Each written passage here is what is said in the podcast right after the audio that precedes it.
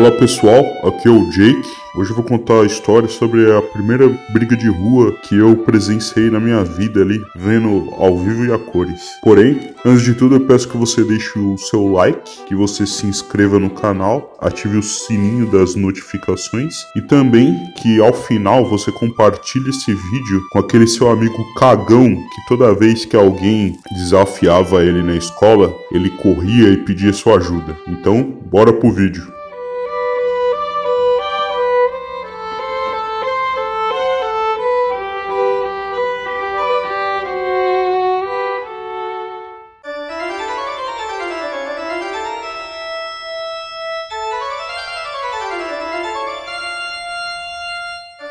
Isso aconteceu quando eu tinha lá pros meus 15, 16 anos. Eu estudava numa escola técnica e na parte da manhã eu fazia o ensino médio normal e à tarde fazia o ensino técnico, ali profissionalizante. Porém, teve um dia que eu saí ali por volta de umas seis e pouco da tarde e precisei ir na biblioteca da escola fazer umas anotações aí de um trabalho de escola que eu tinha lá para entregar uns dois dias depois. Por conta disso, eu fiquei por volta de mais uma hora no, lá dentro da escola, do colégio, né? E saindo dali, na época não tinha celular, né? Início dos anos 2000 não era muito popular. Aí eu tive que ir num orelhão fazer uma ligação para casa avisando que eu ia chegar um pouco mais tarde. O orelhão da escola tava quebrado, né? Como sempre. Aí eu tive que ir lá na esquina da rua onde ficava a minha escola para poder ligar para casa. O orelhão, ele ficava bem de frente pro prédio da companhia telefônica lá, que já sete e pouco da noite já tava meio vazio, né? Aí eu tava ali na esquina ligando ali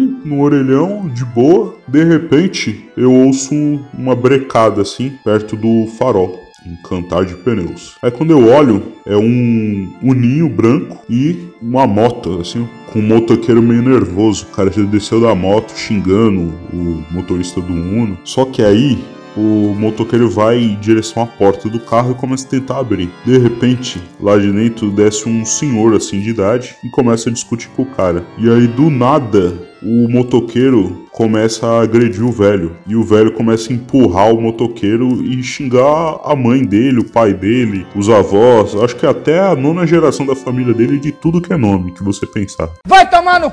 ô filha da p...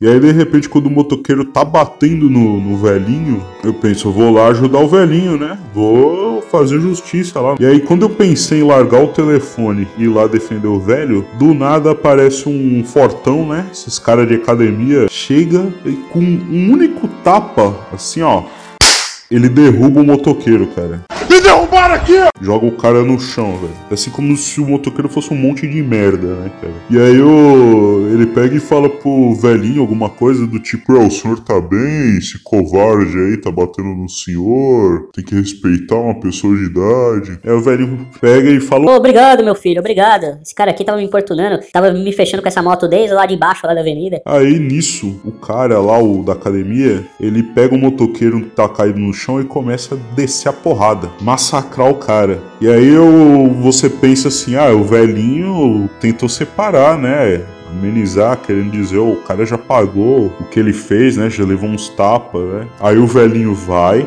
derruba a moto no chão e começa a meter a bicuda no motoqueiro, cara, chutar as costas do cara lá. O cara já tá caído no chão apanhando. E o velhinho vai lá e começa a chutar também. Aí o velhinho pega o capacete do cara e joga pro meio da pista. e eu lá do orelhão observando observando tudo, cara. Aí, no, aí depois de uns minutos lá que o Fortão já moeu a cara do motoqueiro lá na porrada, acho que o cara nem nariz mais tem. é só uma carne amassada. Aí ele vai e fala: Senhor, tá tudo bem com o senhor? Agora eu preciso ir. Aí o velhinho ainda pega e fala: Seu motoqueiro, filho da puta. Aí entra no uninho e vai embora, cara. Então, essa é a minha história aí. Se você curtiu, peço que você deixe o seu like. Então, pessoal, até a próxima.